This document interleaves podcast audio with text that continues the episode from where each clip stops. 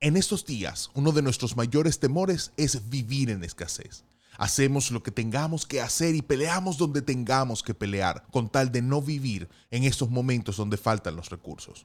Incluso hay lugares donde se considera pecaminoso que no se tenga un cierto nivel de prosperidad.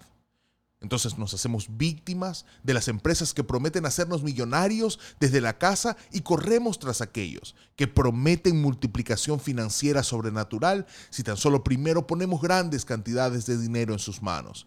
Pero como Pedro y Juan en el libro de los Hechos, existe la posibilidad de que un día te quedes sin nada en los bolsillos para que en vez de darle dinero al mendigo, te veas obligado a sanarlo. Mi nombre es Simón Padilla y esto es Reflexiones desde la Cueva.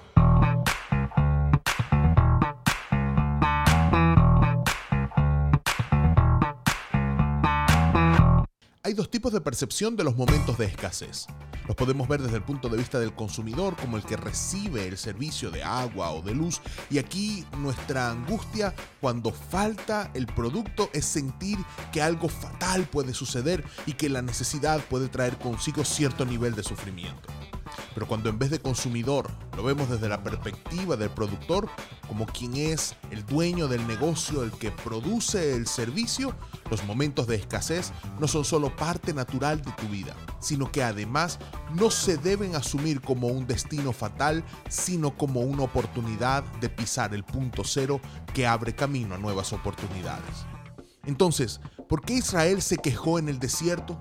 Porque su experiencia era a nivel de consumidor y vaya que cuando nos ponemos en modo consumidor, por cualquier cosa le quitamos una estrella a la calidad del servicio. Pero la siguiente generación, que es la que entró a la tierra prometida, tuvo que migrar a una mentalidad de productores y entender que, aunque estaban en la tierra que fluye leche y miel, como dice una vieja historia judía, las vacas no dan leche ni las abejas dan miel, las producen. Y como las producen, alguien tiene que hacer el trabajo de recolectarlas.